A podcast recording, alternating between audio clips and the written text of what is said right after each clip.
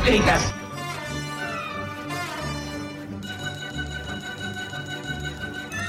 ¿Por qué no suben a la tribuna a responderme si son tan hombrecitos? Tú te puedes reír, tú puedes decir lo que tú quieras, pero tú mientes.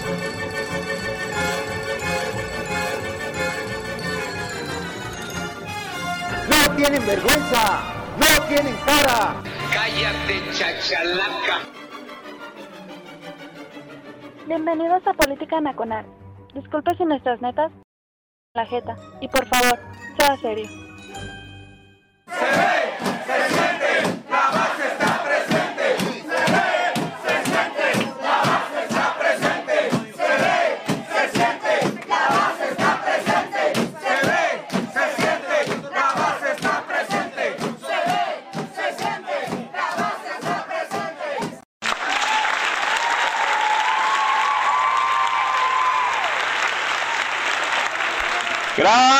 Gracias, gracias. A ver, muchachas, apláquenlos, siéntenlos, tranquilícenlos. Al que se ponga ajeroso con la escopeta de dardos somníferos. Hola a todos, soy Oscar Chavira dando comienzo a Política Nacional en radiotuiteros.com. Este es el programa que inaugura la tanda número 13 de chingadazos, jóvenes. Soy Oscar Chavira, ya me conocen, gracias a todos ustedes. Yo sé que algunos van llegando de nuevos, otros, pues, eh, ¿qué les digo? no Ya hicimos el citatorio, ya está ahí el sindicato haciendo, el sindicato del TAC haciéndose presente, qué bueno.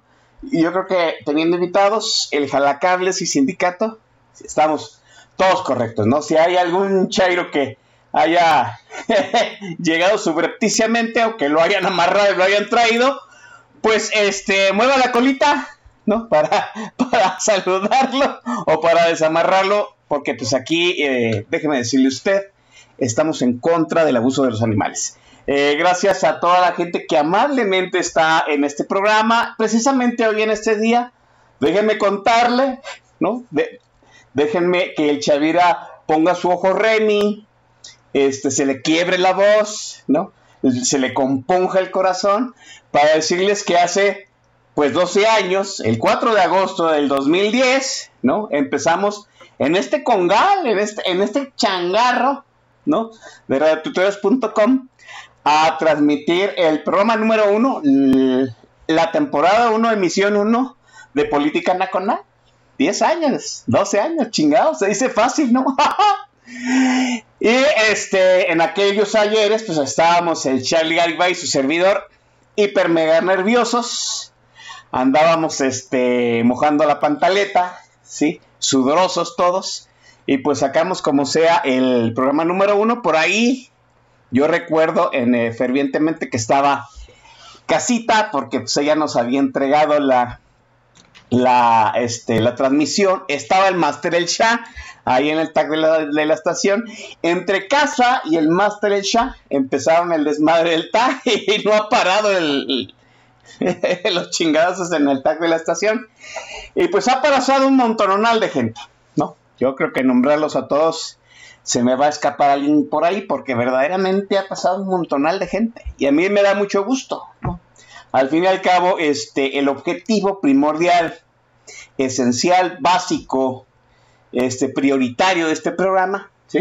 es que la gente amplíe su aspecto musical y después, si acaso no sobra tiempo, pues escuchen algunas ideas de política de este país para que se enriquezcan culturalmente. Sí, pero en realidad este programa lo inventamos para pasar música chingona y el resto es, es este, ¿cómo se dice? Es un plus, ¿no? Gracias a tres personas, debo decirlo, tres personas esenciales de este programa que, pues mire, hay que decirlo, ¿no? El catalizador, el precursor y el sostenedor. El catalizador, pues ya lo saben, ahí está mi estimadísima eh, Aleta. Aleta me trajo a Radio Tuteros. Así como este, la alma madero tiene en su en su este, en su video de, de Twitter que eh, culpen a Cletita Medina por haberla traído a Twitter, pues a mí me trajo Aleta aquí a radioteros.com. Le mando un gran saludo, un abrazote a mi estimadísima Alexandra. Eh, el segundo, pues es el Chief Luis Mora, el jefazo de esta estación, que va, viene, este, sus problemas de salud lo, lo hacen ausentarse, pero sin él, yo les aseguro que no hubiera habido radioteros.com, porque de entrada. Este, nos dio espacio cuando el Xavier además hablaba de cine, de lo que sí sabe, ajá, ¿no? Y luego creamos política nacional entre, pues entre él y Carlitos Garibay, su servidor y alguien que voy a mencionar adelante, ¿no? Este, se empezó a moldear lo que era este programa, ¿sí? Las pausas musicales, la chacota, el desmadre, ¿sí? Y él le dio forma también a, al programa con él hicimos las primeras, este, los primeros experimentos para poder enlazar a, y tener invitados, ¿no? Porque pues, en aquellos tiempos de la red por internet, hace dos años, no era fácil, no, es, sencillo. Pregúntenle al, al, capitán, este, al Capi, Guillermo, que es el último que ha estado aquí en Radio Twitter, si le, hemos ilustrado en cómo se usa el sistema, pues más sencillo. Y en aquellos tiempos era más complicado. Ahora todo se facilita con el tiempo, ¿no? Y pues el, el último sostenedor, pues qué decirlo, ¿no? Ya lo conocemos. Sin el, el maestro Don Vix, que nos acompañó a partir de la emisión número 2. Sí, pues este programa sencillamente, uno, pues no se habría sostenido. Número dos, no habríamos llegado a las prebendas con los vales de Walmart. Y número tres, no habríamos tenido los tweets start que ahora sí les llegamos al precio. Bien, pues gracias a todos ellos, déjenme decirlo así, este fue un gran año el, pasado, que sería el doceavo. Sí, la doceava temporada fue un gran año para Política Nacional. Triplicamos el número de audiencia en podcast. Yo sé que para mucha gente es muy difícil estar aquí este, presente a las 8 de la noche, en el viernes sexual, pues sí, mucha gente va a hacer lo propio del día, ¿no? Los que mantenemos el celibato. Aquí estamos escuchando política nacional, ¿no? Pero los que le dan canchis canchis el viernes, pues tienen que chutarse el, podcast. Así. Triplicamos la audiencia de podcast. Llegamos a hacer el podcast número 8 que se escucha en México. Oiga, para pues, un, programa que se hace con tres cacahuates, pues muchísimas gracias.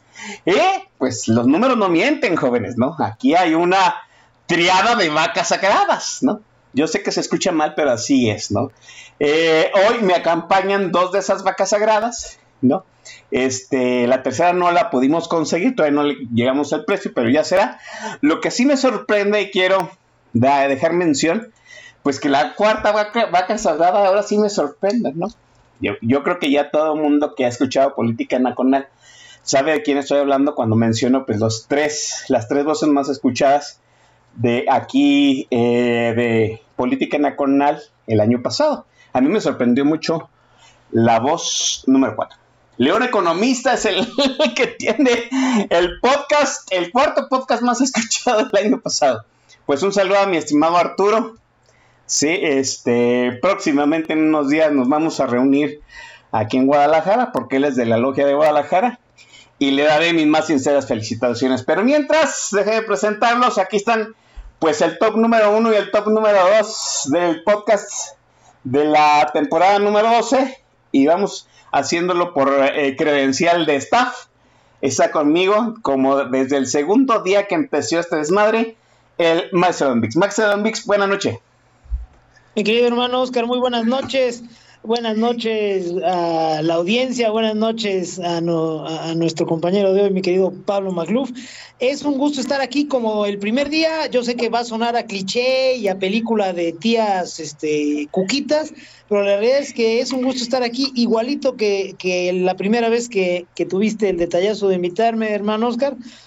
Para mí es un gran ejercicio estar acá platicar con, contigo y con, y con los otros invitados y con la audiencia, que yo les agradezco mucho que vengan a escucharnos. Para mí es, es un destacado honor acompañarte y, y dejar constancia de que en estos tiempos imbéciles no todos fuimos imbéciles. Eso yo no lo pago con nada. Gracias siempre por invitarme, Oscar. Así es, pues gracias al maestro Don Vix, que pues él y yo somos los únicos que cumplimos pues casi los 12 años eh, enteros, ¿no? Y eh, pues está con nosotros una de las voces que nos ha acompañado creo que los últimos dos años y ya se ha vuelto pues parte de la familia de política nacional y le agradezco enormemente a Pablo Matiluf que esté con nosotros. Pablo, buenas noches. Querido Oscar Chavira, maestro Don Vix, es un verdadero honor estar aquí en lo que siempre he llamado mi segunda casa, Política Nacional. Primero que nada, felicidades por estos 12 magníficos años. No solo soy partícipe, sino un eh, entusiasta espectador y escucha del programa. Eh, me parece el mejor programa de política en México y creo que la audiencia lo sabe y lo aprecia y por eso tenemos tan buen rating. Eh, también, por supuesto, de la mano de la gran conducción de Chavira. Eh, entonces, bueno, pues eh, un honor para mí estar aquí con todos ustedes eh, para estrenar esta doceava temporada. y, pues, como bien dijiste, sacar del repertorio de los viejos tiempos unas muy buenas rolas. Así es, habrá playlist, por supuesto, pero mientras déjeme decirle, el año pasado también establecimos el récord de mayor audiencia en esta estación, que se ha sostenido también con pincitas, con clips en algún momento, ¿sí? Y llegamos a tener casi los 700, las 700 personas conectados, vuelvo a repetirlo, para un programa que se hace con tres cacahuates en una radio por internet en el sábado sexual 8 de la noche. Bueno, pues son blasones jóvenes. Y vamos al, al, pues al apostolado, ¿no? Porque al fin y al cabo, eh, la intención de este programa era desahogar ideas de las personas que inicialmente íbamos a hacer un staff permanente, ¿sí? aquí en Política Nacional, éramos tres y luego surgió la idea de pues que darle espacio a más voces, darle espacio a más ideas, Aquí ha habido debate duro. El maestro Don Vix y Pablo Macluf han sido este, protagonistas de pues, el, podcast más escuchado en la historia política nacional, que fue un debate entre ellos dos que duró casi dos horas. Sí, este, y a pesar de las ideas contrastantes, se enriquecieron, la amistad siguió, aquí están de nueva cuenta, y qué bueno, volvemos a lo mismo, a este país le falta mucho debate, mucho hablar, muchas ideas, ¿sí? Pero creo que nos falta sobre todo cabeza fría, porque ahorita yo lo, yo lo que estoy viendo en el último año es que, pues, la atmósfera agreste que en algún momento se predijo iba a, pues, ser general en el año de las elecciones intermedias, pues ese, esos ánimos caldeados no han terminado. ¿no? Y, yo creo que ahora, desafortunado desafortunadamente, pues los ánimos caldeados están en todas las trincheras que haya ha aparecido ahorita en Twitter, ¿no? En Twitter y en la sociedad. Sí, ahora, nos hemos enterado de cada cosa es para vida real y cómo se hacen y deshacen las trincheras ahí en Twitter. Y es que estamos, volvemos a lo mismo, sin hoja de ruta. Y, creo que ahora pues, el gobierno federal, en cierto sentido, el este régimen este, de destrucción que ha impuesto el presidente López, pues también se ha quedado sin hoja de ruta. Se le acabó el sexenio a la mitad de, del periodo. Sí, una vez que pues tuvo ese descalabro monumental al perder la mayoría en el Congreso, pues se le vinieron abajo todas las, todas las ideas que tenía para mm, sostener su régimen, para este, quedarse él en la silla hacia adelante. Y pues ahora también a mí me parece que el presidente anda extraviado en cuanto a qué hacer hacia el final del sexenio. Creo que está tratando de tapar pozos, cavando algunos otros. Sí, y trata de mantener ordenadas a su fauna, este, tratando de decidir quién va a ser pues, el tapado, ¿no? Él dice que ya no hay juego de tapadismo, yo digo que sí, ¿no? El hecho de que tenga tres candidatos en franca este, pugna electoral, pues eso no quiere decir que él, que el, este, el gran elector vaya a ser él, y él es el, único que sepa quién es el quién va a ser ungido como pues el candidato de su partido, ¿no? ¿Cómo estamos, eh, Pablo? Hablemos primero de lo que me tiene más, más preocupado. Ahora sí ya dejamos atrás el tema de la reelección. O sea, ya estamos a dos años de que se acabe el sexenio. ¿La reelección ya no es tema? Pablo Magluf, ¿cómo ves tú esto? Bueno, en el andamiaje constitucional legal, eh, digamos, por la vía eh, del marco jurídico, no, desde luego que no, para nada. No hay forma. Eh, hay un dique legislativo suficientemente fuerte para impedir cualquier reforma constitucional que, si, que, siquiera se atreviera a plantear una locura como esas. Pero eso no quiere decir que no se pueda intentar de facto, digamos, eh, por afuera de la vía constitucional, pero eso implicaría un golpe autoritario, ¿no? Un manotazo, este, justamente destruir el orden jurídico. Sería ya propiamente eh, establecer, pues bueno, sería una suerte de golpe de Estado o una perpetuación del poder ilegal que tendría que tener la venia eh, al menos en un principio, de los militares eh, y de buena parte de los grupos de poder. Yo no lo veo tan fácil. Eh, creo que esa posibilidad mm, se le agotó a López Obrador precisamente por haber perdido la mayoría calificada en las elecciones intermedias. Eso ahí se esfumó. ahora, no sabemos nunca el devenir de este tipo de regímenes, eso sí lo quiero dejar bien claro. Es decir, la amenaza a la democracia, por supuesto que no ha terminado. Eh, al revés, justamente cuando se esfuman las posibilidades, cuando se, este, constriñen los, eh, digamos, los canales, es cuando a veces los autoritarios y los demagogos activan eh, más sus resortes. Eh, lo vimos perfectamente bien con Trump, ¿no? Eh, entonces, mm, para nada podemos descartar la posibilidad de que hubiera un intento. A mí creo que lo trató muy bien en la semana Raimundo Riva Palacio. yo creo que todos tenemos que tener perfectamente claro que no hay manera de que el presidente le dé la banda presidencial a un opositor. El que se imagina que López Obrador le va a entregar la banda a un panista, no ha entendido ni madre. Eh, o a un priista, o a un perredista, o a un emesista. Eh, entonces, más bien, yo creo que está, sí están fraguando de alguna manera ver cómo le pueden hacer para perpetuarse en el poder, para enquistarse. Eh, bien pueden ganar por la vía democrática, es decir, porque, bueno, como Don Biggs dice, Juanito Pueblo pues no es muy dotado, es decir, pueden resultar la corcholata reelegida de una manera perfectamente válida y que no sea necesario este golpe, pero Em, si no lo consiguen vía los votos, yo creo que sí están preparadísimos para cantar un fraude inexistente, como siempre lo han hecho, eh, golpear eh, y en el, en el peor de los casos destruir al INE, generar una suerte de controversia o conflicto constitucional que impida el relevo o la alternancia.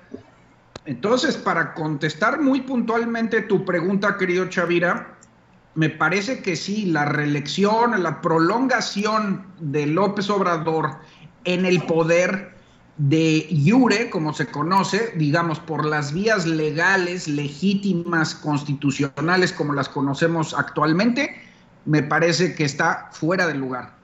Pero de una forma eh, ilegal, de un golpe autoritario, desde luego que no, al revés.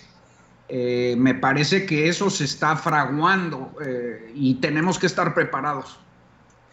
Maestro Don Vix, ¿cómo ve esta situación? ¿Usted también descarta ya reelección? Estamos hablando que empiezan las mesas, este, el, el Congreso abierto para el debate de la reforma electoral y pues podríamos decir, vamos, no está en la mesa este, abrir la posibilidad de que el presidente se reelija, pero pues, vamos, va a ser run run el asunto. ¿Cómo usted, ve usted el tema? Ciertamente yo coincido con, con Pablo. A mí me parece que la vía legal, porque entendemos que una reelección tendría que ser legal, si no es otra cosa, la reelección está descartada. No por buena voluntad de los partidos de oposición, sino más bien por una mezcla de factores. Primero, la absoluta inviabilidad del pendejo que cobra como presidente. Es un güey que no te garantiza eh, ni un volado. Entonces, ya no es tan sencillo ir con la inercia del régimen, aún siendo opositor, ¿no? Sabemos que la oposición, pues, con cierta lógica, lo primero que hace es asegurar su, su viabilidad, su trascendencia, pero en este momento yo creo que ya no. Legalmente ya no debería de haberlo. Insisto, es una mezcla de factores, la absoluta ineptitud de quien está abanderando este régimen y la ausencia ya de mecanismos metalegales eh, funcionales, me refiero, como los hubo en el pasado antes de la apertura democrática y del, y del voto efectivo, eh, me parece que ya no dan margen. A eso hay que sumar que la sociedad mexicana ha mostrado los dientes, no tanto como uno quisiera, no somos precisamente una sociedad con, con tigre, eh, con, dientes de tigre, eh, con, dientes de tigre, dientes de sable, pero pues tampoco estamos tan chimuelos. Me parece que sí ha habido suficiente discurso útil en ese sentido desde la sociedad para acotar a los partidos de oposición. se les ha demostrado lo suficiente, se les ha exigido, se les ha apretado lo suficiente y me parece que ya no van a tener manera desde el régimen de eh, presionarlos a suficientes como para decir, mira, este, vamos a cambiar las reglas porque se quiere reelegir este güey. Insisto, me parece que esa mezcla es la que nos da. No es la buena voluntad de los partidos, por supuesto, no es tampoco que la sociedad mexicana ya se haya graduado como ciudadanía plena y, eso no pueda suceder en este país, no, es más bien una mezcla de varias cosas y hay que mantenerla. Ahora, también coincido con Pablo, descartar la reelección, esto es, descartar la uh, trascendencia de este régimen más allá de la fecha en que se tiene que largar, pues tiene otros caminos que no son legales, que no son pacíficos y que yo no descarto. Los que controlan el entorno personal de López en el Museo del Zócalo, pues son personajes siniestros que no tienen ningún problema en reventarlo todo si las cosas se complican. Los bolivarianos, pues su naturaleza es esa, incendiaria, volátil, eh, en el momento en que las cosas ya no van bien, pues lo revientan todo buscando una de dos. Que del caos resulte una suerte de orden donde ellos tengan una mejor posición como para imponer condiciones o que todo se vaya al carajo y en el derrumbe provocado ellos poder salir volando sin que les revisen las bolsas hacia otro santuario. Entonces esa parte no la descarto. Aquí a mí lo que me interesaría transmitirle a la audiencia y poner a, discu a, discusión con ustedes es, pues, la sociedad mexicana, ¿qué puede hacer para que, bueno, el descarte legal se mantenga? Es, es, esa, esa cancelación de la vía legal para que este régimen perviva más allá de la fecha en que la ley le señala, se mantenga y por otro lado, cómo empezar a acotar las otras posibilidades, las posibilidades violentas eh, este régimen, insisto, no viene eh, a compartir el poder. Yo todavía leo en redes sociales a muchísimas personas que se siguen refiriendo a este régimen como una anomalía más, como un error electoral, con cierto fundamento político y creen que, bueno, la elección del 24 va a ser una elección normal como las que hemos tenido desde el 97 y que ya, bueno, ya todos tan amigos como siempre, ya se van estos güeyes, a ver, vamos a poner orden, ni cerca. Está el, el nacionalismo, el, el nacional populismo, como lo presenta este grupo político restaurador con López a la cabeza, es el antecedente, busca hacerlo, es parte de un plan que nos quiere llevar a un régimen autoritario. Este populismo pitero de muchas risitas y de, ay, otra vez dijo una pendejada López, ay, la señora que no tiene nalgas, que habla toda nerviosa los miércoles, la volvió a regar, eh, no es algo que se pueda perpetuar. Si este régimen busca perpetuarse, es a través de una evolución o de un estado superior donde eh, nadie se va a reír, Oscar, Pablo, gente que nos escucha. Un régimen eh, castrante en términos cívicos, en términos económicos, en términos políticos, un régimen aislacionista y empobrecedor. Insisto, aquí todavía pueden pasar un montón de cosas y a mí me gustaría que la audiencia fuera dejando de lado esa visión de, pues sí, la cagamos con López, mira, ya no este, se pudo reelegir, entonces ya se va y de aquí en adelante este, nos tomamos todos de las manos y, y nos lanzamos besos. No, no, no mamen. Estos güeyes llegaron una de dos para establecer un régimen autoritario que trascienda a López, ya López no va a poder estar al frente de él, pero sí los que lo pusieron van a seguir ahí, buscan seguir ahí, o bien reventarlo todo y ver este, después de que se asiente el polvo, de a cómo nos toca y cómo quedamos, cuántos quedamos de pie. Ojo con eso, Oscar, Pablo y gente que nos escucha. Bien, déjeme dejar la charla aquí, vamos a lo esencial de este programa Y hoy vamos a permitir que el más joven de todos los que tiene el micrófono, pues empiece la tertulia musical de este programa. Así es que el primer, la primera rola la presenta Pablo Magluf. Pablo, adelante.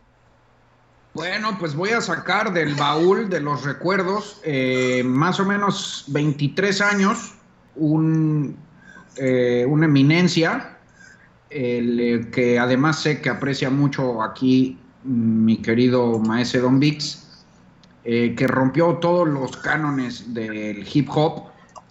Y como saben ustedes, yo generalmente suelo escoger mis canciones conforme a tema. Y en este, en este caso escogí eh, The Real Slim Shady de Eminem, del fabuloso Marshall Mathers, eh, porque pues de alguna forma de eso se trata ser una corcholata, ¿no? Hay muchos imitadores, eh, todos quieren ser como el, el caudillo, el real, pero nadie lo consigue. Vámonos. May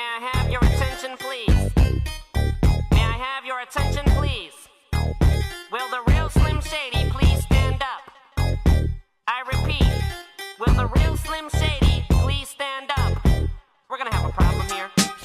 like you never seen a white person before. Jaws all on the floor like Pam, like Tommy just burst in the door and started whooping her ass worse than before. They first were divorced, sewing her over furniture. It's the return of the. Oh, wait, no, wait, you're kidding. He didn't just say what I think he did, did he? And Dr. Dre said. Nothing, you idiots. Dr. Dre's dead. He's locked in my basement. Feminist women Eminem. Chicka, chicka, chicka, Slim Shady. I'm sick of him. Look at him walking around, grabbing his you know what, flipping the you know who. Yeah, but he's so cute though. Yeah, I probably got a couple of screws up in my head loose, but no worse than what's going on in your parents' bedrooms. Sometimes I wanna get on TV and just let loose, but can't. But it's cool for Tom Green to hump a dead moose. My bum is on your lips, my bum is on your lips, and if I'm lucky, you might just give it a little kiss. And that's the message that we deliver to little kids, and expect them not to know what a woman's clitoris is. Of course, they're gonna know what in the course is. By the time they hit fourth grade, they got the Discovery Channel, don't they? We ain't nothing but mammals. Well, some of us cannibals who cut other people open like cantaloupes. But if we can hump dead animals and antelopes, then there's no reason that a man and another man can't elope. But if you feel like I feel, I got the antidote. Women wave your pantyhose, sing the chorus, and it goes. I'm Slim Shady, yes, I'm the real Shady. All you other Slim Shadys are just imitating. So won't the real Slim Shady please stand up? Please stand up, please stand up. Cause I'm Slim Shady, yes, I'm the real Shady. All you other Slim Shadys are just imitating. So won't the real Slim Shady stand up? Please stand up, please stand up. Will Smith don't got a cuss in his raps to sell records. Well, I do. So fuck him and fuck you too. You think I give a damn about a Grammy? Half of you critics can't even stomach me, let alone stand me. But Slim, what if you win? Wouldn't it be weird? So you guys can just lie to get me here, so you can sit me here next to Britney Spears. You shit, Christina Aguilera better switch me chairs, so I can sit next to Carson Daly and Fred Durst and hear them argue over who she gave head to first. Little bitch put me on blast on MTV. Yeah, he's cute, but I think he's married to Kim. I said download her audio on MP3 and show the whole world how you gave him an MVD. Sick you little girl and boy groups, all you do is annoy me, so I have been sitting here to destroy you. And there's a million of us just like me, who cuss like me, who just don't give a fuck like me, who dress like me, walk, talk, and act like me, and just might be the next best thing, but not quite me. I'm Slim Shady, yes, I'm the real Shady. All you other Slim Shadys are just imitating, so won't the real Slim Shady please stand up? Please stand up, please stand up. Cause I'm Slim Shady, yes, I'm the real Shady. All you other Slim Shadys are just imitating,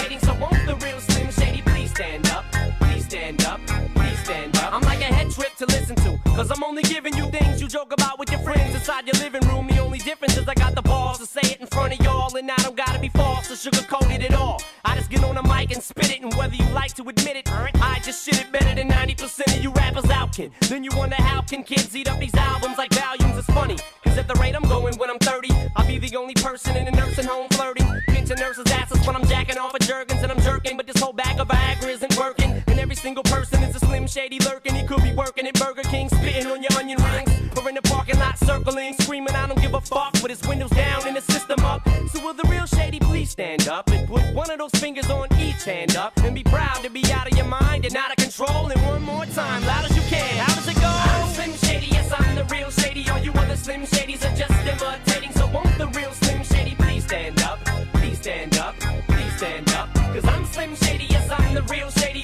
Slim Shadys are just imitating. So won't the real Slim Shady please stand up? Please stand up. Please stand up. Cause I'm Slim Shady, yes, I'm the real Shady. All you other Slim Shadys are just imitating. So won't the real Slim Shady please stand up? Please stand up. Please stand up. Cause I'm Slim Shady, yes, I'm the real Shady. All you other Slim Shadys are just imitating. So won't the real Slim Shady please stand up? Please stand up. Please stand up. Guess it's a Slim Shady in all of us.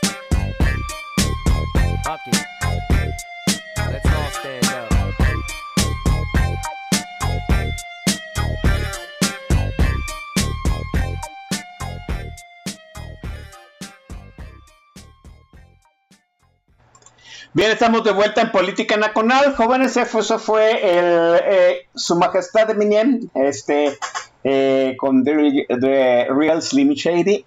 Aquí estábamos hablando otras bambalinas que pues, Eminem va y viene. En pocas palabras, trabaja cada vez que quiere y cuando quiere, pues hace un zurradero de gente. Es lo que nos llega a, agradar de el gran Eminem, que pues se hizo grande entre la gente negra, ¿no? E- Entre, entre raperos que ya eran ya estaban consolidados en su carrera. Muy bien, este, pues es hora de las menciones y las vamos a decir muy en chingamaese. Venga. Rapidísimo, hermano Oscar. Saludos para Giovanni Carrada, Mauricio Sánchez, Pluvio Fifilia, Eduardo Villazaña, Marcesgar, Yola, Miriam Teresa, mi vecina, Tony García, T. Bartleby, Arbaraiba, cómo no, mi querido Kiko 70, también vecino, para Maskek, para Lotus MX, para mi querida Norma Bernal, para Jocelyn y para Don Cuco.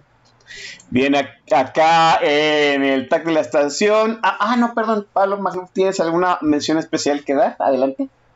No, eh, ahorita no he visto nada en, en Twitter, nada. Ok, entonces, por, por el amor de Dios, no dejen a de Pablo Magluf, so- solo porque luego va a pensar que nosotros traemos los, nada más los acarreados. Eh, está Arbaraibar ahí en el tag de la estación, a Guzmán 4. Dice a Guzmán 4 que ahora sí le puede subir a todo el volumen a la radio, que no le va a dar pena. No entiendo, no, no entiendo pena de qué. Aquí siempre hay buena música, ¿no? Ahora todos los que escuchan política nacional en el radio mientras están en el tráfico en su ciudad a las 7 de la mañana y que les da pena poner al radio a todo volumen porque quién sabe qué chingados vayan a poner los de política nacional, ahora pusimos Eminem para que la difundan chingón a su Pioneer. Este está el coronel Chorizo, el Chapo, ah, el interventor musical de esta especie de congal, Iván Rubio 30, que ya le dio visto bueno a la música, Javier Santoyo, Corazcón, el Arqui Flores, Carocha 76, el Almirante 04, Jocelyn, Marcela Esqueda, Publio Fifilia, Cuico Records 1916, mi estimadísima Tea Rubio, que manda felicitaciones a todos los que estamos aquí por el 12 aniversario. Muchísimas gracias. Y Tony G. Gracias a todos ellos. Dice el maestro Don Vix algo que todos, que todos traemos en la mente, ¿no? Todos sabemos que debe decir. Debe de haber una presión social para encauzar la política de este país. Ya sea encauzar la transición en Morena, porque también hay que encauzarla. Dice el maestro Don Vix, dice con bien, ¿no? Hay que dejar, hay que apagar los focos rojos que se están incendiando en las dos trincheras, en Morena y en la oposición, ¿sí? Hay que encauzar, ¿sí? Una transición pacífica dentro del partido oficialote, porque ya sabemos cómo se la... ¿Qué sucede cuando, cuando el presidente López Obrador se siente acorralado? Empieza a decir pendejadas y tramar este, políticas de Estado. Así se me ocurrió ahorita en la mañana y lo vamos a hacer y me vale más del resto. Y hace un montón de pendejadas. ¿sí? Este, debemos de encauzar la posición que me parece que es pues uno de los objetivos básicos. El problema es que no, ahorita decir vamos a encauzar la oposición es preguntarnos hacia dónde. Y la verdad yo no veo hacia dónde, ¿no? Eh, mire, mire usted, encauzamos la oposición a un a primero a quitar la mayoría calificada morena en el en el constitucional porque era necesario sabíamos que todos que era necesario. Se consiguió. Teníamos que, que hacer que se manifestara ese bloque opositor legislativo en el Congreso, diciéndole no a la reforma eléctrica, y se manifestó. Y sí es cierto, ¿no? Eh, el año pasado y este y lo que va de este de este 2022 hemos visto que la presión social funciona. Que pues esos grilleros de Twitter, ¿sí? que ese, ese nido de ratas que es Twitter y que los facebookeros detestan, luego se convierte en el referente en el momento en que hay que decidir qué hacer políticamente. Usted que es tuitero, no se le acercaron a preguntarle, oye, ¿tú y cómo ves las elecciones? ¿Cómo ves la reforma eléctrica? Resulta que ahora los tuiteros somos, en cierto sentido, los referentes políticos de la sociedad en el mundo virtual 1.0. Bueno, pues es momento de presionar. Sí, y va, a venir. Es momento de presionar. El problema es hacia dónde. Hay forma, hay forma de definir, maese, de, ya contundente, que nos caiga el 20. Faltan dos años ya para que pues, este, eh, se vengan, no sé, otro de esos momentos decisivos de este país. Hay, yo sé que todavía hay tiempo, pero pues se está agotando día a día, ¿no? Hay forma de definir las urgencias de hacia dónde tiene que empujar la sociedad civil, maestro Mix. Yo siento que sí, Oscar, Pablo, gente que nos escucha, porque traemos de nuestro lado, si sabemos utilizarlo, obviamente, un recurso tecnológico bien importante. El Internet móvil permite eh, compartir ideas más o menos complejas, subrayo, más o menos complejas, en forma inmediata. ¿Por qué lo permite? Bueno, primero porque todo el mundo, o no todo el mundo, pero una inmensa mayoría anda cargando un emisor receptor de, de señal y porque tiene el recurso multimedia. Esto es, ya las redes sociales eh, están pensadas para, para tener un mensaje que siempre ven dos canales, visual y textual, y en algunos casos audiovisual. Entonces eso nos permite hacer llegar ideas no tan sencillas en forma amigable, rápida e inmediata. Entonces, como haber tiempo, si hay tiempo para atender los temas esenciales. ¿Cuáles son los temas esenciales? pues poner sobre la mesa seguridad, economía y empleo, educación y, por supuesto, democracia electoral. Todavía una inmensa mayoría de los mexicanos creen que toda la democracia es votar, ¿no? La democracia electoral. Bueno, ahorita cortita y al pie. Vamos a decirles que sí, sí, güey, lo único que es democracia es votar, pero vota bien, cabrón. El tema de la seguridad, dolorosamente, es muy cercano para muchas personas. No hay día que alguien cercano no lo asalten, no lo levanten, no lo maten. El tema del empleo, pues también ya empieza a ser factor, a pesar de las redes que se tejieron durante 30 años en México para sortear crisis, pues este, la crisis ya está aquí, ya se habla de que quizá estemos en riesgo de recesión, vamos volando una recesión.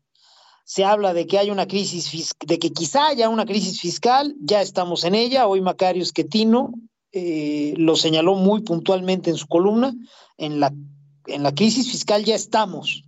Si se ha maquillado es porque el gobierno federal ha dejado de gastar en todo menos en sus elefantes blancos para robar. Entonces, el tema de la economía y del empleo también es dolorosamente cercano y nos lo van a entender fácil. Y el tema de la salud, pues también. La pandemia vino a, exhibir todas las carencias del sistema de salud federal y desde luego con la desaparición del Seguro Popular, pues también en los estados. Entonces, esos cuatro temas que son los esenciales para mí, son en los que deberíamos de alcanzar acuerdos muy, muy amplios, pues nomás son cuatro, cabrón. Yo sé que si nomás hubiera un tema sería más fácil, pero tampoco es que tengamos que atacar una agenda amplísima. Son cuatro temas muy presentes, tres dolorosamente, el cuarto, el de la democracia electoral, pues llevamos 25 años, poco más, con los mexicanos creyendo que la democracia es votar, entonces vamos a tomarle la palabra y vamos a acotarla ahí. Tiempo hay, voluntad, me parece que en algunos sí, e, en suficientes me queda la duda, yo todavía veo muchísimos mexicanos, y miren que hago el esfuerzo de ya no leer a semejantes pendejos, pero todavía me siguen apareciendo en la pantalla. Todavía veo a muchísimos mexicanos eh, entretenidos en temas estúpidos, eh, lanzados por diseño, obviamente, para secuestrar la discusión publicada y ocupar el espacio, ocupar el Internet, precisamente, para no hablar de lo que nos importa yo todavía veo gente creyendo que eh, pues este aquí todo lo que necesitamos es otro caudillo.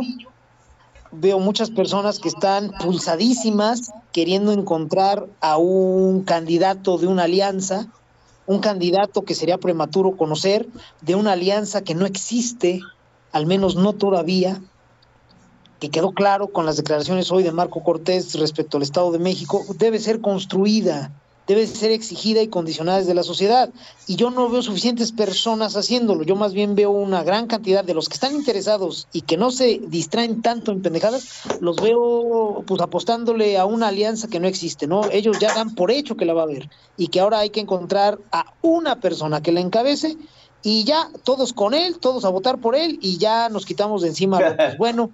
Eh, me parece que nos está faltando este, disposición y voluntad, pero el tiempo y los recursos para hacerlo, ahí están Oscar, Pablo, gente que nos escucha. Es que el problema aquí es, esa, es el nervio, ¿no? Es la necesidad eh, como de acabar lo visceral. Porque al final de cuentas, cuando empiezan las ideas, em- empieza la víscera. Yo lo entiendo así. Hay mucha gente que, que quiere, vamos, que está fastidiado tanto de la política y de, de de esa situación, que quiere la solución rápida, ¿no? Dime quién está en contra del observador y votamos por él. Rápido. Y la agenda y esto y aquello y todo lo que debemos de construir para que parezca detrás de un nombre en la boleta electoral, no está. Y yo creo que eso es, volvemos a, al- a los puntos débiles de la boleta del 2018. ¿no? Estaban los nombres, pero no estaban los proyectos. ¿no? El proyecto del PRI, el proyecto personal de este de Ricardo Anaya, porque al fin y al cabo pues, no era el proyecto del PAN en cierto sentido. ¿no? Ahora el PAN, Marco Cortés otra vez está yendo con un, con un proyecto que, que pues, de alguna forma tiene el logotipo del PAN, aunque no es del todo panista, y pues el resto, el resto anda en la baba, ¿no? Y la gente quiere que ya le pongan un nombre cuando en realidad lo más difícil de construir en la boleta es pues, el programa que viene avalado por la sociedad, ¿sí? Y que va a asumir el candidato. Ah, eso, eso, eso debería ser lo congruente. Deberíamos de estar hablando, Pablo, en ese sentido, primero del programa, las prioridades, y después de quién va a quién, quién se va a hacer de ese programa que ya tiene un respaldo social, ¿no? Pablo. Híjole, la verdad no lo sé. eh, no estoy tan de acuerdo. Eh, vamos, en un mundo ideal sí. Estoy de acuerdo contigo, Chavira, y con Don Vix. Eh, pero cuando tienes enfrente un régimen antidemocrático, eh, destructivo, que pone en serios aprietos eh, las libertades constitucionales, que puede devenir en una desgracia, puede no, ¿eh? puede terminar en un simple docena trágica perfectamente administrable, no lo sabemos, pero sí puede terminar en una desgracia. Eh, yo creo que lo que menos importa es el programa, eh, proyectos, políticas públicas, ponerse a discutir detalles y planes nacionales y que si eh, energías renovables y seguridad y policía. Yo creo que esa no es la ruta. Eh, reitero, eh, en un mundo ideal sí, a mí me gustaría empezar por ahí. Eh, pero no estamos en normalidad democrática. Estamos frente a un régimen jacobino y destructor, antidemocrático, con pulsiones autoritarias, cuya encomienda y designio es destruir a la democracia. Al menos hay que pensar así, ¿no? lo que siempre hemos llamado la, apuesta de Blaise Pascal, prepararse para lo peor. Y ante este tipo de regímenes, eh, ante los regímenes del populismo autoritario, no se necesitan programas ni políticas públicas. De hecho, al revés, eh, fincar demasiada atención en los detalles, que es algo propio, por ejemplo, del neoliberalismo, ahuyenta a los votantes, porque las discusiones y los programas y las ideas son propias de la élite, son propias del, precisamente de, los tecnicismos, de los lengua- lenguajes cerrados, de los lenguajes inaccesibles. Y es, es un poco echarle gasolina al populismo. Eh, justamente es nutrirlo, ¿no? Me- meterse ahí en los claustros y en los este, de- debates y foros abiertos de políticas públicas es este, encajar perfectamente en la caricatura. No, yo creo que lo que se tiene que hacer es eh, aglutinar el voto anti-obradorista. Eh, eso es lo que se tiene que... Así es como se vence al populismo, así es como lo hizo Biden en el caso de Trump, y así es como lo han hecho, en, así es como lo hicieron contra Podemos en España, y así es como casi lo logran en Polonia contra el Partido de la Ley y la Justicia. Eh, generalmente lo que sucede es que eh, se aglutina el voto anti, porque lo que han demostrado, sobre todo los politólogos gringos, es que funciona más el, el- lo que llaman el negative partisanship, o una suerte de mm, voto negativo, ¿no? Que va en contra del, digamos, el caudillo en funciones. Eh, y los números lo sustentan. Las encuestas arrojan perfectamente, con toda claridad, si lo mides por bloques, el obradorismo tiene más o menos 45% del electorado. Es decir, hay más votantes del otro lado, hay más votantes que no son obradoristas. ¿sí? El reto es aglutinarlos. El reto es, eh, digamos que, juntarlos en un movimiento anti. Yo creo que es un gran desafío, ¿eh? No, no quiero para nada que se malentienda, no quiero decir que sea sencillo. Eh, por supuesto que es un gran desafío, porque pasa inevitablemente por lo que decía Don Vix, mantener, crear y fraguar y cuajar una amplia coalición opositora. Eh, eso es crucial porque ahí donde los, en, en los regímenes donde, en los países donde los regímenes autoritarios han logrado destruir la democracia, eh, es porque han logrado dividir a la oposición. Eh, Hungría, Polonia, eh, bueno, desde luego que Alemania Italia del siglo XX, ¿sí? Venezuela.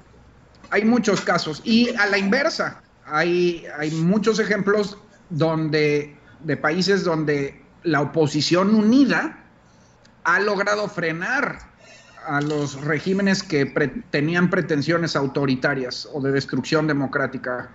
Eh, sobre todo Bélgica y Finlandia en el siglo XX también, despuesito de la Primera Guerra Mundial.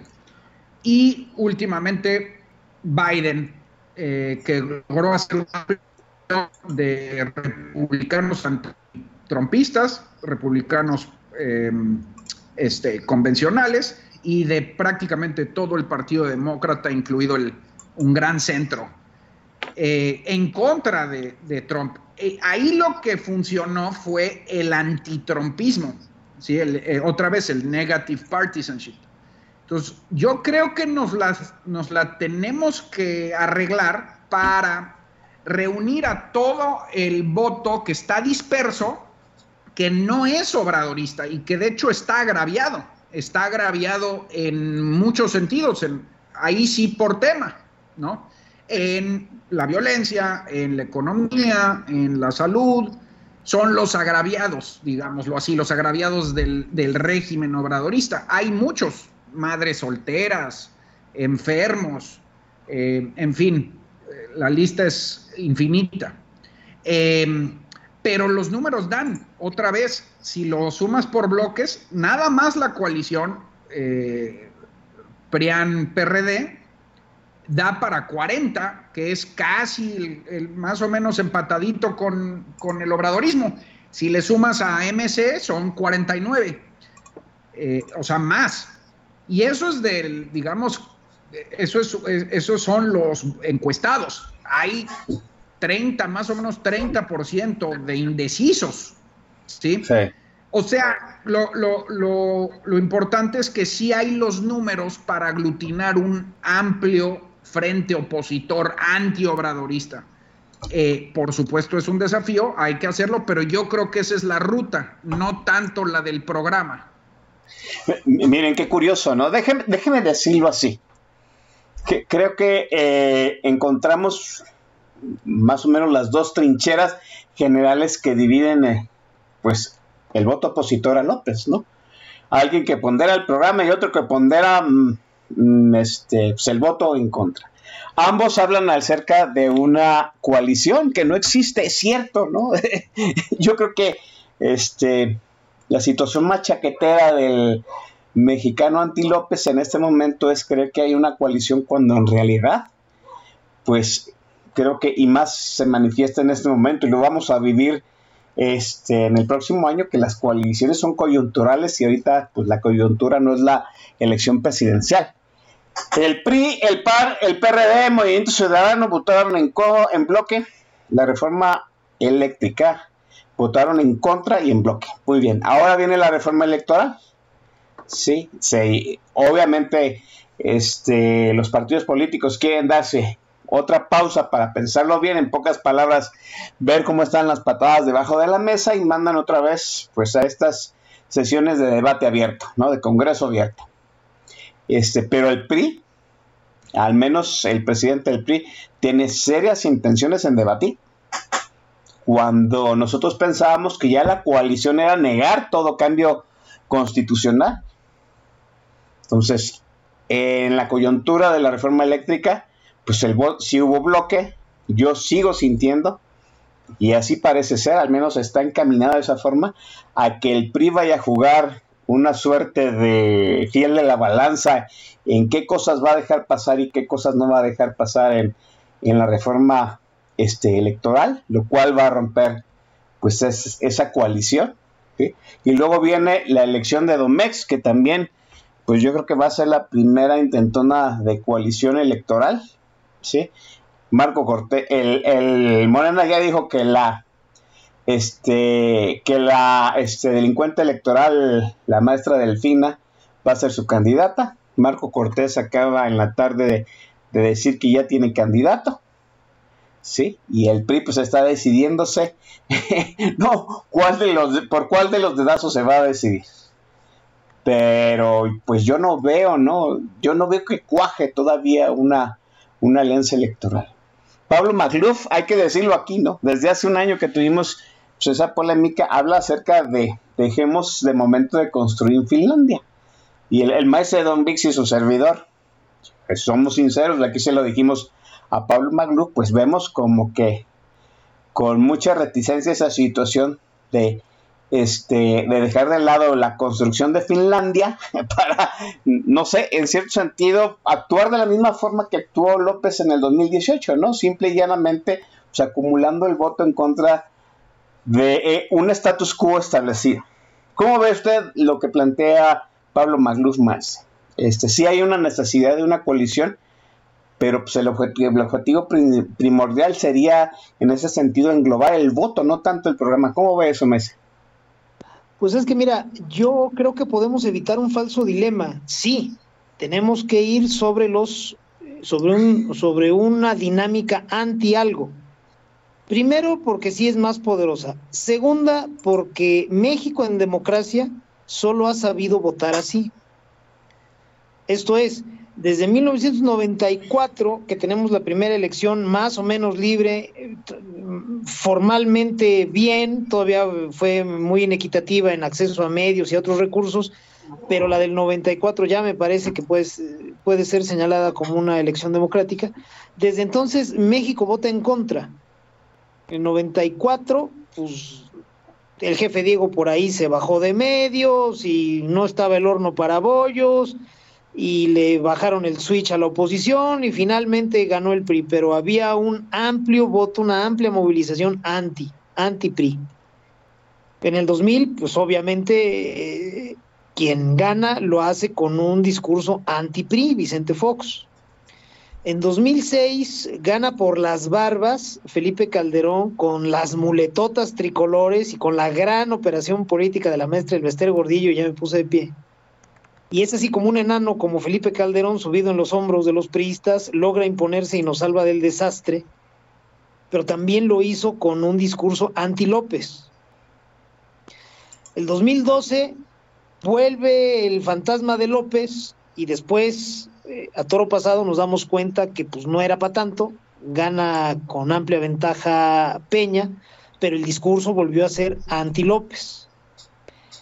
En el 2018 tenemos que viene una alianza formal e informal, más amplia esta, esta última a favor de López, pero obviamente el discurso de ese güey siempre fue anti, anti-Prián, anti-ricos, anti-mafia del poder. Entonces, históricamente México siempre ha votado anti, entonces eso ya lo tendríamos que dar por hecho. Ahora, ¿podemos votar anti sin un boceto de planes, de propuestas en positivo? No. ¿Por qué? Porque eh, para distanciarnos de López y, de, y lo más importante, de lo que representa, necesitamos decir en positivo lo que López no es. Si queremos una gran coalición amplísima, tenemos que hablar, insisto, en positivo, como lo hizo Fox. Fox cosecha todo el voto contra el PRI, pero habla de bocho y changarro, habla de eh, este de ya dejar de, de, que ya dejen de robar, habla de abrir México al mundo, habla de democracia, de que el voto sí se respete. Entonces, pues no tenemos por qué elegir entre una cosa y otra. Es más, a mí me parece condición ineludible bocetar sobre esos cuatro temas primordiales que mencioné al inicio y con los que Pablo coincide, bocetar una serie de propuestas en positivo. Y obviamente hacerlo con la referencia de que López es todo lo contrario, y está fácil, lo estoy entrecomillando, vaya, todo está puesto para hacer una campaña de contrastes, pero sí, por supuesto, a partir de un lineamiento, así sea esencial, pero bien clarito.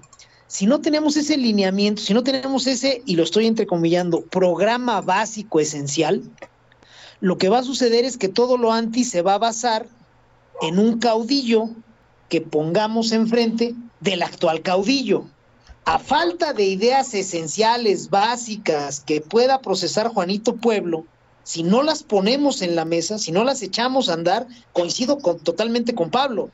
Si nos metemos a exquisiteces programáticas y mira, en 1700 traíamos estas ideas, pero sí tenemos que, sí, ¿no? Pues es a huevo, pues imagínate, difícilmente entienden cómo está el pedo del bar en el fútbol mexicano y ya les quieres hablar de, este, de comp y de, no, pues no mames. Pero sí necesitamos tener un programa sobresimplificado, estoy dispuesto a conceder, porque si no, entonces todo el anti va a ser en función de una figura personal. Está sucediendo, ¿eh? Un perfil que a mí me parece brillante, aunque anticlimático, como es eh, Enrique de la Madrid, ya está siendo descartado porque no emociona. Entonces, eh, pues claramente ahí está faltando discutir ideas.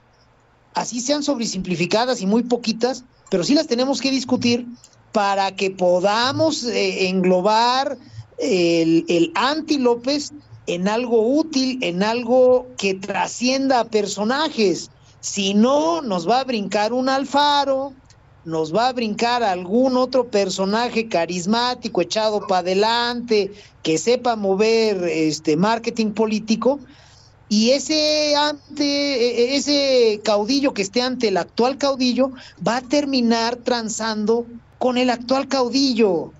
Porque entre caudillos se entiende, crea que podemos construir algo anti López eh, a partir de puro personaje, de puro caudillo, y que ese nuevo caudillo nos va a responder a nosotros antes que transar con López y sus dueños, pues sí, este, está viendo otra película. Entonces yo sí creo que hay que, si no un programa como tal, pues lo entrecomillo, un programa sobre simplificado, sencillito, cortito y al pie, para que podamos darle entrada a ideas antes que a un personaje que nos vaya a dar un diablazo, Oscar, Pablo.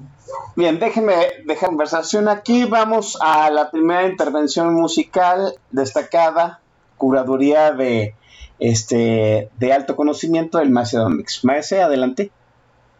Con todo gusto, mi querido hermano Oscar, vamos a ir con una rola de Panteón Rococó, una agrupación absolutamente este, contestataria.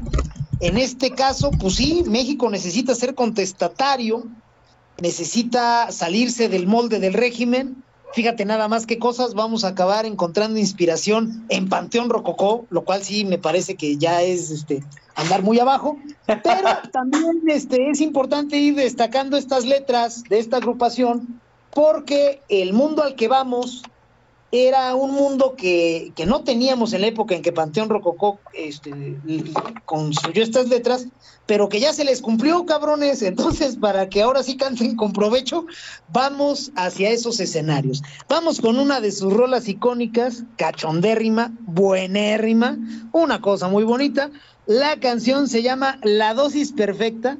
No me digan que no se la saben al término de ella, cuando ustedes hayan recobrado la compostura, dejen de cantarla y se vuelvan a poner el underwear, el staff de Política Nacional, Oscar Chavira, Pablo Macluf y Don Vix, regresamos. Son las nueve de la noche con cuatro minutos, tiempo del centro de México.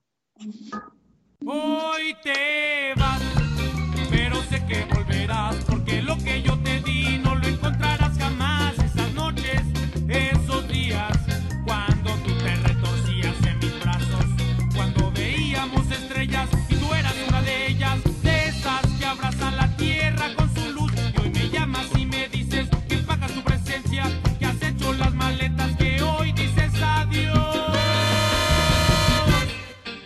después de romper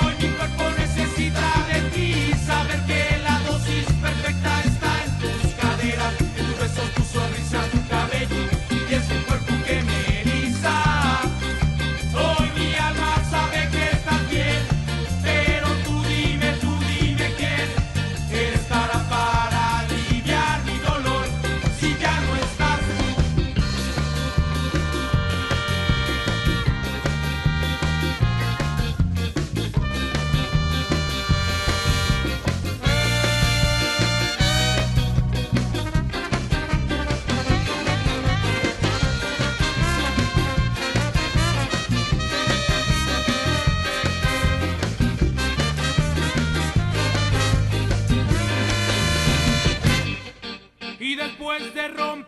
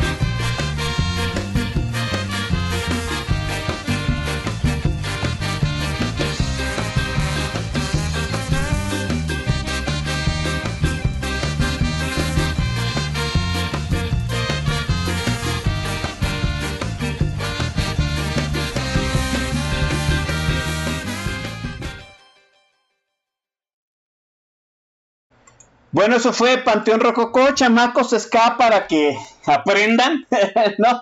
Este, yo sé, le estaba comentando aquí a, a los dos stars que están conmigo ahora compartiendo el micrófono, pues esas se bailaban fingiendo que corrías, ¿no? Así, y luego te detenías cuando empezaba el coro y brincabas sobre tu lugar con las manos hacia arriba cantando el coro de Panteón Rococó. Fabulosísimo, maestro.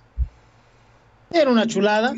Efectivamente, este, para, para bailar el ska necesitabas cierta buena condición y no tener ni madre de vergüenza porque es poco elegante para decirlo suavecito a la hora, la, la forma en que te mueves al bailar el ska, pues sí parece que estás huyendo de la policía y quizá eso sea porque pues esas son sus letras, pero finalmente servía para hacer el approach y ahí como para romper la barrera en el anto secretarial y pues una cosa bonita, una cosa muy bonita. Sí, sí, ahí este. Usted necesitaba tener poco pudor para estar bailando ska en un, en un bar a- este, aperrado, ¿no? Porque pues había arrimón de mueble y rozón de cheto, ¿no? Por supuesto. Este, ahorita que estaba escuchando, pues, qué curioso, ¿no? Cómo empiezan a converger las ideas entre el maestro Don Vix y Pablo Macluf. La, la situación de que una cosa no excluye la otra estaba recordando precisamente pues, el momentum que se vivió en la transición en el 2000 con Vicente Fox. Vicente Fox, ya lo sabemos, pues no, no era el político más dotado que ha ocupado la presidencia de este país. Yo podría decirle que en cuestión de cultura general, ¿no? de, de intelectualidad, pues Vicente Fox, vamos, ni siquiera está a la altura de el licenciado Chulo Enrique Peña Nieto Bebé, prófugo de la justicia, ¿no? Este, hay que decirlo como es, pues. Pero, este, Vicente Fox tenía algo que López supo reconstruir o hacer otra versión, ¿no? Uno se identificaba con Vicente Fox. El, el Juanita Pueblo, la masa crítica de votantes, se identificaba pues con ese ranchero entrón que era Vicente Fox. Sí, todavía me acuerdo Vicente Fox, este, pues, en aquella vez que, que se canceló el debate, estaba Cuauhtémoc Cárdenas, estaba este, no recuerdo quién ah, m- este, Madrazo, y pues él no quería que se cancelara el debate y todavía me acuerdo el no, no, no, que en su momento se vendió como una necedad, como un person como el ranchero neciote, que no quería entender razones, y cómo voltearon esa situación, ¿no? Esa situación del hoy, hoy, hoy. Cómo lo convirtieron en una frase publicitaria, una necedad, cómo lo convirtieron en la necesidad de que se diera un cambio en esta elección. Pero, hay que decirlo, detrás de Vicente Fox, pues estaba todo el grupo San Ángel, ¿no? O sea, estaba la maestra, estaba el charrio totalmente Palacio, el güero Castañeda, Aguilar Cincer. O sea, vuelve a lo mismo, ¿no? Había un plan fraguado detrás de Vicente Fox que en algún modo encausó la transición, se hizo una transición pacífica, aunque pues, ese plan fraguado no desmanteló todo el PRI sistema como se hubiera querido, al contrario, siguió operando bajo ese mismo, esos mismos cánones de una forma un poco más democrática, con mayor libertad, ¿sí? Pero pues me parece que es el embalaje perfecto que, en cierto sentido, podría hacer funcionar la idea de Pablo Magluf con este, las- la, noción, y yo me uno en ese, en ese, y yo me junto en ese grupo de, se necesita además tener un plan, no nada más es que la gente vote en contra de algo y alguien que venda esa idea y mueva la víscera del votante, ¿no? También necesitamos que sea alguien venga respaldado por gente pensante que sepa qué hacer en el día uno después de que López ya no esté. ¿Cómo, ves esta situación? ¿Están las condiciones, Pablo, dadas para que pues, emerja algo de, esa forma? Yo, yo sé que eh, tú con un grupo de gente estás en cierto sentido amalgamando esa situación de que haya una coalición, este, de que haya una transición pacífica a través de una persona, pero pues a mí me parece que esa sería la amalgama perfecta, ¿no? Un buen candidato que sepa vender el voto en contra y un grupo detrás que sepa qué es lo que hay que hacer con el gobierno, pues después de que se haga la transición, Pablo. Sí, sí, sí, exacto. No, no hay que mezclar eh, porque mm, digamos que eh, no es propiamente función del candidato aglutinar al voto anti, ¿eh? Eh, tal vez no quedó muy claro en mi previa exposición, pero es importante decir, la, la, digamos que la aglutinar el voto antiobradorista eh, ya está de cierta medida eh, eh, en la mesa, porque, mm, y esto es lo que, esto es precisamente lo que me faltó explicar. Eh, la polarización sembrada desde el poder es una bomba de tiempo. Ese, es- ese es el asunto con eh, el, el populismo con estilo obradorista. Como fraguan su autoridad a partir de la polarización, empiezan a alienar a cada vez más grupos, ¿sí? Eh, cada vez son más grupos los, digamos, los de- este, desencantados. La polarización, por su naturaleza binaria, su naturaleza maniquea, eh, por fuerza tiende a dividir a la sociedad, ¿sí? Y de hecho, pues acaban de salir precisamente las encuestas de, de- de Alejandro Moreno en el financiero, el votante obradorista disminuye y el votante no obradorista aumenta.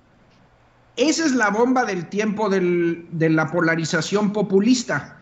Por eso, eso es lo que explica precisamente mi idea de aglutinar el voto anti en una suerte de judo, ¿no? De, de aikido japonés, donde usas a la propia polarización sembrada por el régimen en su contra. Así es como se vence al populismo. Es decir, la polarización ya la sembró el propio López Obrador. Es lo que quiero decir. O sea, la- la- ya están dadas las condiciones. Él mismo cavó su tumba, porque ya tienes una sociedad con muchos enemigos en contra. La cosa es aglutinarlos. Eh, el caudillo puede salir después. De hecho, el caudillo no es tan importante.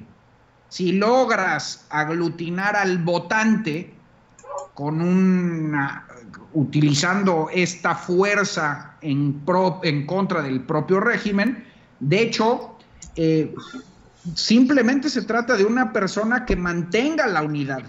No tiene que ser un caudillo montado en caballo, ranchero, eh, como diría el arquetipo mexicano, ¿no? Eh, Este, no, no, simplemente con que mantenga aglutinado el, eh, justamente el propio frente anti. De hecho, ahí es donde reivindico la idea de Don Biggs. Precisamente no tiene que ser un caudillo, no tiene que ser otro caudillo populista. Tiene que ser alguien que logre mantener esa unidad, la unidad democrática, que aglutine lo que ya está sembrado por el propio régimen. Eh, ahora, y ahí aquí contesto tu pregunta, Chavira.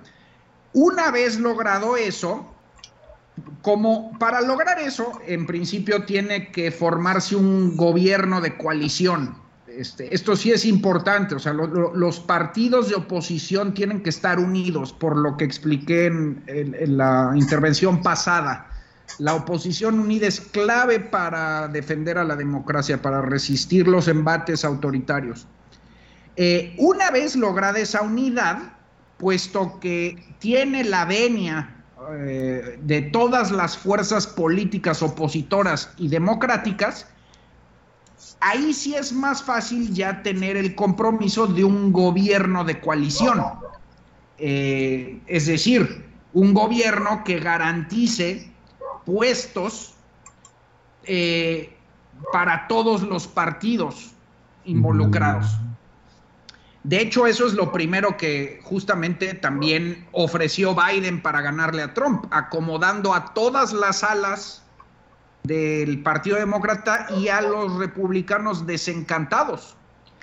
Eh, entonces es mucho más fácil una vez, eh, digamos, manteniendo esa unidad, aprovechando la polarización, ganando el momentum y derrotando al caudillo, eh, al populista autoritario, verdaderamente ya sembrar un, digamos, ahora sí, un plan de gobierno, una, ahora sí, un, este, una carta de necesidades que primero que nada tienen que pasar por la reconstrucción, porque la, la destrucción institucional de este régimen ha sido brutal, ¿no? Entonces, eh, yo diría que esa es la ruta. Eh, primero, aglutinar el voto anti, que ya se sembró desde el poder, no se necesita un caudillo para ello. Dos, mantener la unidad. Y tres, el programa de reconstrucción, pasando finalmente por un programa hacia adelante, hacia futuro. Maestra, maestra Don Vix, ¿cómo ve el cine entre el grupo San Ángel Vicente Fox y lo que estamos planteando en este momento este, acerca de pues, la unidad de oposición que se, necesita para el 2024. Pues mira, claramente este México no es el entonces. Eh, no es que renunciemos a, lo bueno o a lo útil, pero sí tenemos que asumir que este México no es el de los 90. El grupo San Ángel crece, florece, logra eh, convertirse en un cerebro auxiliar del poder formal en México, fundamentalmente porque la sociedad mexicana era mucho mejor que la de ahora. Hoy tenemos pensadores del calibre del Grupo San Ángel, por supuesto. Lo que nos falta es una sociedad que los aprecie. Esto es, eh, los elementos suelen estar ahí. El problema es qué tan relevantes son cerebros como los de entonces, gente leída y escribida, como decía mi abuelita, discúlpenme, la tenemos. Conozco a muchos, los leo, los escucho. El tema es si hay una ola, si hay un, si hay un enfoque como para decir, ah, mira, estos este, señores tienen algo importante que decir, no solo a ras de cancha, sino también entre la élite que se les abra un espacio. Yo sé que lo que voy a decir pues, es tristísimo, pero lo tengo que decir. En los 90 teníamos al grupo San Ángel. Hoy tenemos a democracia deliberada. No me toquen los huevos. Sí, o sea, espérame, o sea, a ver, ¿cuál es el grupo intelectual cercano al poder hoy? Democracia deliberada donde un pendejo le pusieron enfrente a la Secretaría de Hacienda y no la pudo tomar porque quiso estimar los ingresos fiscales con una puta regla de tres. Por amor de Dios. Ese es un reflejo. Dime. Mi tarta de oro. Mi tarta de oro, que no vamos a decir su nombre porque se me va la puta boca chueca nada más de pensar en su cara. Pero carajo.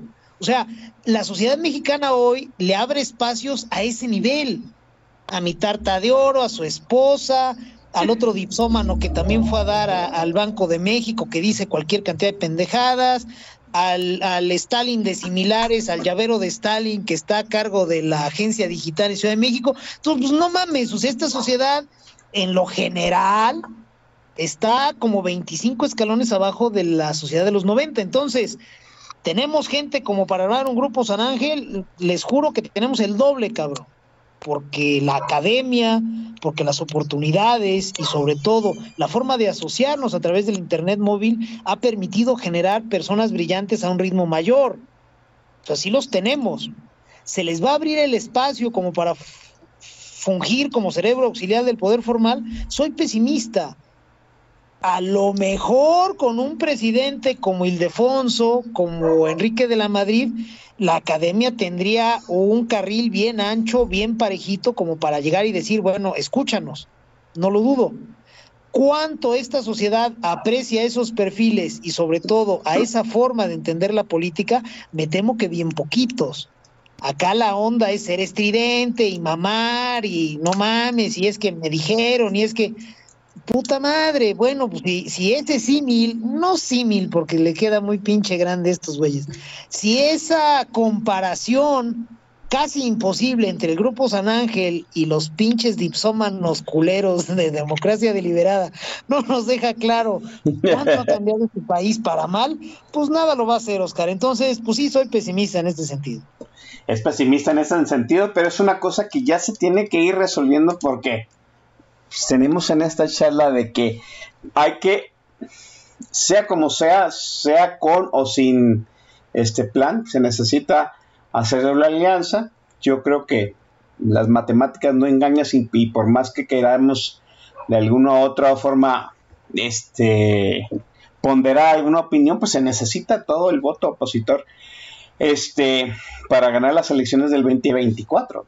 La, la, la alianza con o sin un programa, con o sin un respaldo académico, con o sin una amalgama popular, sí se necesita pero pues habrá que ver. Y los, y los, días, eh, los días se agotan, pues, hora tras hora.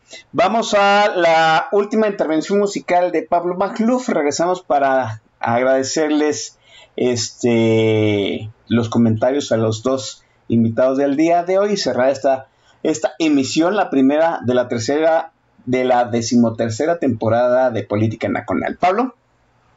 Bueno, otra vez en las joyas del baúl, eh, vámonos a Grunge. Eh, le voy a recuperar esta obra maestra de Nirvana, eh, Come As You Are, que viene a cuento porque yo pensé que en el programa íbamos a platicar de las corcholatas, pero me da mucho gusto que no haya sido así. Qué bueno que hablamos más bien de, de los planes de este lado. Eh, pero la idea original era que, pues, a ver, señores impostores o imitadores, imi- imitadores de López, preséntense como son, come as you are. Eh, entonces, eh, ese era un poco el sentido, pero bueno, se las dejo.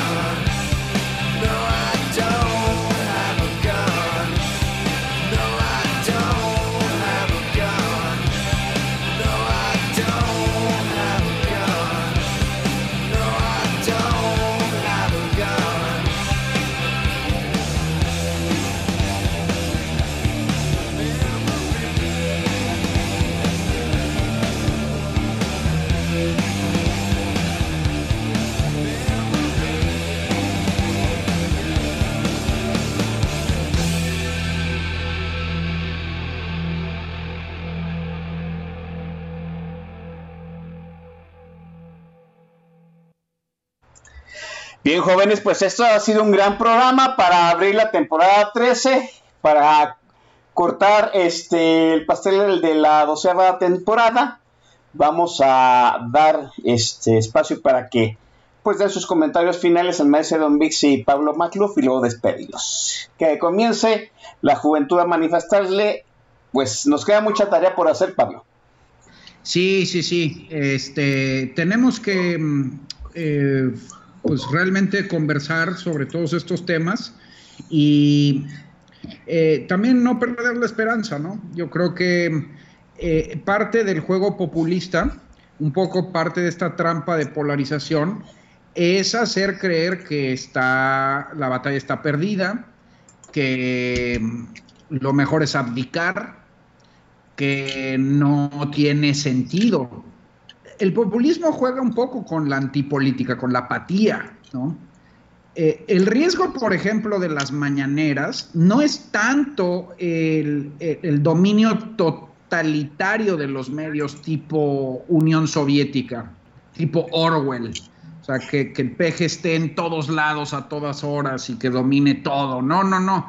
El riesgo es la apatía, es que eh, se ahuyenten eh, los ciudadanos del espacio público, eh, que, que, huyan, ¿no? Y es un poco, eh, te digo, el juego populista depende un poco de eso, de, de, de, ahuyentar del espacio público que ya está ocupado por un, un enteleque, un ente que se dice llamar el pueblo, que no es propiamente nadie, ¿no?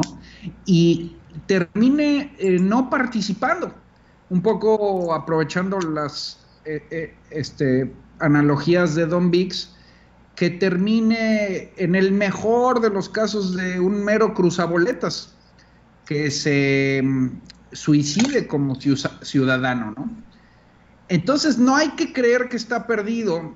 Eh, las democracias en general son frágiles siempre, no hay ninguna que no sea vulnerable.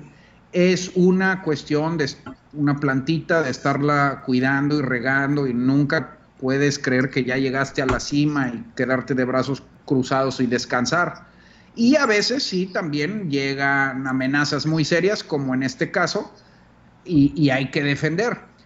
Pero bueno, México es un gran país, este, me parece que tenemos una sociedad civil robusta, eh, tenemos todavía, eh, tenemos una gran historia, institu instituciones, eh, y tenemos madera, sin duda hay madera para defender esto, vale la pena, vale la pena quienes hayan vivido en países verdaderamente autoritarios y, este, y, sanguinarios, como ha sido mi caso, pues no falta decir que vale mucho la pena defender este, este gran país y sin duda se puede, ¿no? Ese es, ese es, ahí es donde reside la esperanza. Entonces no hay que creer el cuento de que esto está perdido, de que no hay nada que hacer, de que la oposición está moralmente derrotada, porque es, es, es el juego también de parte del régimen. ¿no? Entonces, este, como diría Churchill, este, ánimo y hacia adelante. Bueno, pues ahí está el comentario de Pablo Magluf. Maese, hace dos años empezamos estas conversaciones, la mayoría de las conversaciones las he tenido con usted. Hemos cambiado, hemos mutado, nos hemos adaptado y pues hay que seguirlo haciendo, ¿no? ¿Quién nos fuera a decir que estaríamos en estos momentos este, metidos en un atolladero? Pero pues creo que eh, la gran lección de esos 12 años es que siempre hemos jalado para adelante y saldremos de alguna u otra forma más. Sin ninguna duda que aquí nadie se sienta que estamos en un callejón sin salida, esos no existen en términos cívicos, siempre hay por lo menos dos caminos y generalmente hay muchos más. Entonces sí, eh, nadie se habría imaginado, yo no me habría imaginado previo a, no sé, al triunfo de López, bueno, ahí ya nos dábamos una idea, pero en el sexenio de Peña, pues yo nunca imaginé que pudiéramos cometer como grupo social un cagadero de este tamaño. Bueno, todo en el universo está en equilibrio. Si hemos sido capaces de cometer un error tan grosero, también somos capaces de tener una reacción sublime. Entonces, material hay, coincido con Pablo, la sociedad mexicana no es tampoco la de los setentas, no es la que estaba eh, totalmente cubierta de ingenuidad diciendo, bueno, entonces esto cómo se le hace. No, eh, tampoco, vaya, tampoco somos la de los 90, pero bueno, algo es algo. Entonces, eh, que nadie crea aquí que estamos ya condenados a vivir en un régimen autoritario, para nada. Si somos capaces de hablarnos lo suficiente sobre los temas relevantes, eh, no digo que sea una salida automática, pero va a ser un camino mucho más fácil de trazar y vamos a obtener sinergias que ahorita no estamos viendo, pues porque no existe, no existe ese discurso. Yo invito a la gente que nos ha hecho el favor de escucharnos en esta oportunidad a que se hable más de los temas necesarios, a que entienda que quienes hoy controlan el gobierno federal, la presidencia de la República, no se van a ir por las buenas, no están compitiendo, se valieron de la democracia para enquistarse en ella y dinamitarla desde adentro. No se van a ir por las buenas y entre más nos tardemos en alzar la voz y en tronarles los dedos, más se van a envalentonar. Vamos a alzar la voz, vamos a tronarles los dedos y vamos a zarandearlos. En esos términos tiene que eh, darse esta discusión. Vamos a ser valientes, vamos a ser inteligentes y sobre todo vamos a mantener la capacidad de reír, la risa es el mejor antídoto contra las tiranías. No dejen de reír, no dejen de ridiculizar a este régimen. No puede darnos miedo algo sostenido en forma tan paródica. Gracias por la invitación, Oscar. Como siempre, mi gratitud por permitirme venir a darle la madre a la semana contigo. Gracias a mi querido Pablo, que es un lujo de participante. Y gracias a la gente que nos ha escuchado en esta oportunidad. Tengan todos muy buena noche y un gran fin de semana. Muchísimas gracias, maestro Don Vix. También a ti, eh, eh, Pablo Maglu, muchísimas gracias por atender siempre el llamado a política anaconal. Gracias, Pablo. Gracias a ustedes y sí, no, no me despedí en el comentario previo, pero bueno, saben que para mí es un gran honor. Eh, felicidades de nuevo por este aniversario y saludos a todo el auditorio. Saldremos adelante, muchachos. Mientras me despido enormemente, en la última rola es del maese Don Vix, que la presente y nos vamos. Maese. Con todo gusto, hermano Oscar. La canción se llama La Carencia, es de Panteón Rococó y está dedicada a todas esas personas que durante cuatro años han berreado que nunca habíamos estado tan mal con el neoliberalismo. Bueno, pues aquí viene realmente la carencia, aquí vienen los ochentas y los setentas. Espero que quienes lo dijeron llenen de, de ser tan pendejos y esta canción es con mucho cariño. Gracias, buenas noches. Cuídense.